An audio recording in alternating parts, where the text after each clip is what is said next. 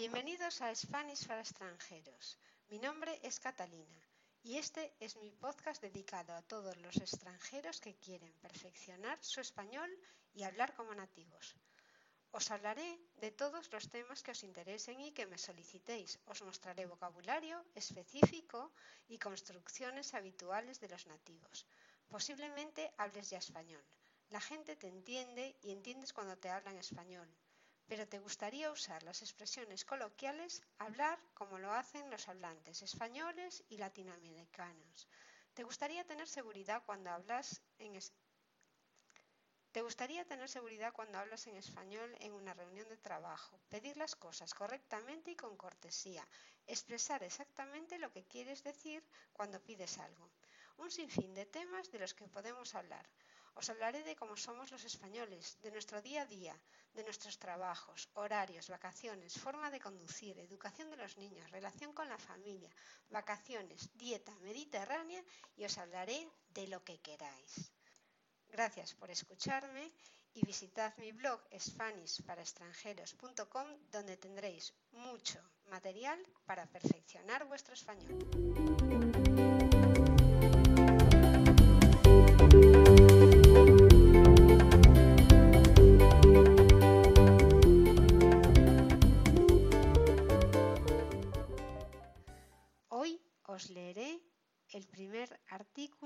Que escribí para, este, para mi página web y que espero que practiquéis mucho la pronunciación con él. El artículo se titula Mi primer artículo del 4 de octubre de 2017.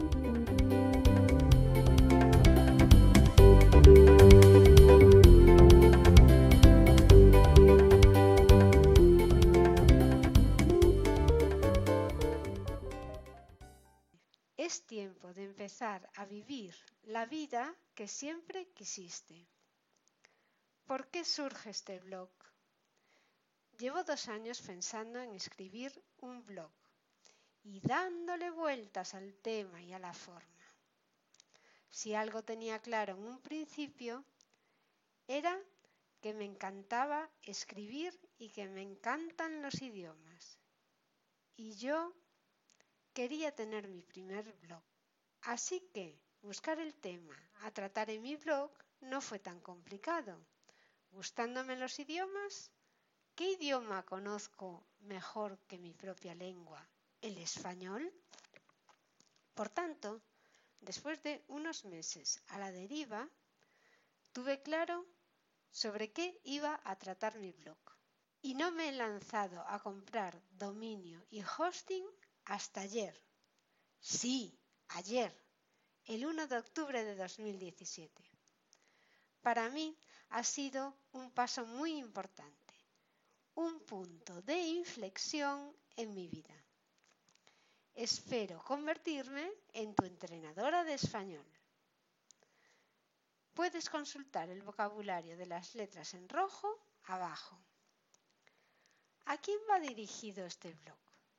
He pensado en este blog como una herramienta de ayuda para todos los extranjeros que quieren perfeccionar su español. No es un blog para aprender español desde cero. Si no sabes nada de español, no te servirá. Está dirigido a extranjeros con un nivel de español intermedio y alto y que desean avanzar y mejorar el idioma. Mi método ¿En qué me baso para enseñar? Como me encantan los idiomas, estudio, practico y perfecciono mi inglés y mi alemán, siempre que puedo. Y por eso sé lo que se siente en cada momento del aprendizaje de una lengua. Sé lo que me funciona para mejorar y qué es lo que me cuesta más cuando pretendo mejorar mi inglés o mi alemán. Por ello, intentaré que con mis artículos vayas cogiendo fluidez, vocabulario y expresiones sin que te cueste trabajo.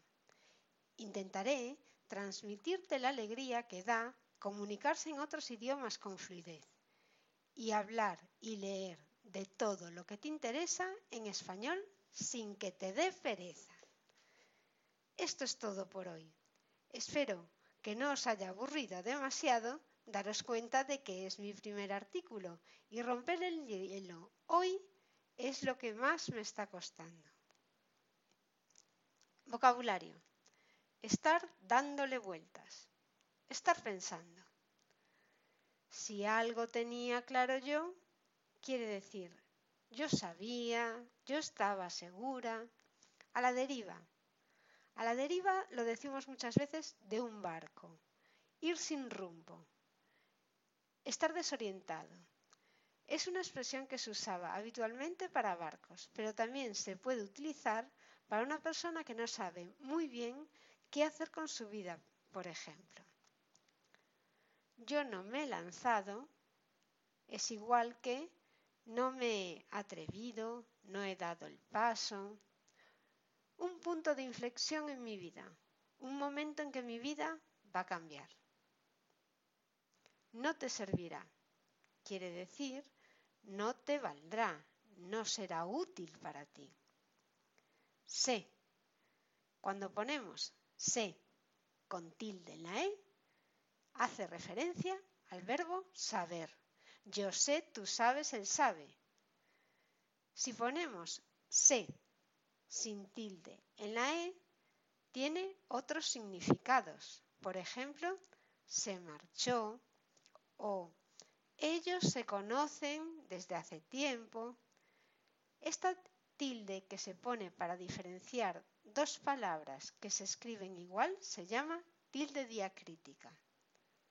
Lo que me cuesta es igual a lo que me causa esfuerzo, lo que me provoca esfuerzo. Tengo que esforzarme para conseguirlo.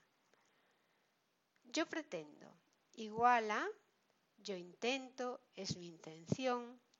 Daros cuenta de que, tened en cuenta que es un tiempo imperativo. Os estoy diciendo casi como obligación, aunque sea suave, que os deis cuenta. Date cuenta, daros cuenta vosotros. Y fijaros que con el verbo dar ponemos de qué. Daros cuenta de qué. Fijaos en la expresión completa. Darse cuenta de qué. Y con el verbo tener no ponemos el qué. Tened en cuenta que romper el hielo, igual, atravesar la barrera. Es decir, quiero buscar la mejor manera de comunicarme contigo que no me conoces de nada y tengo que hacer que confíes en mí. Tengo que romper el hielo, romper esa barrera que existe porque no me conoces. Me está costando. Igual a, me supone un esfuerzo, me está pareciendo difícil. Este es el artículo que he leído hoy, mi primer artículo, y si alguna cosa no os ha quedado clara, solo tenéis que escribir un comentario e intentaré responder a vuestras dudas o incluso poner algún audio de alguna cosa que no hayáis entendido bien. Muchas gracias a todos y gracias por escucharme otra vez.